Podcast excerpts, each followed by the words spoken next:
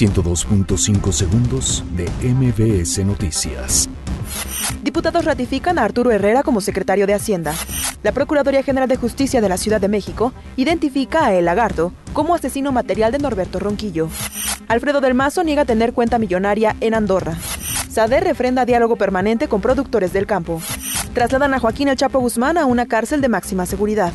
Estados Unidos asegura que situación de niños migrantes es mucho mejor de lo que parece.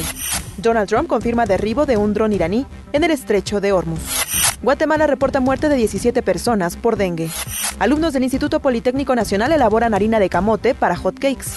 Este viernes inicia el torneo Apertura 2019 de la Liga MX con el duelo Puebla contra Tijuana. 102.5 segundos de MBS Noticias.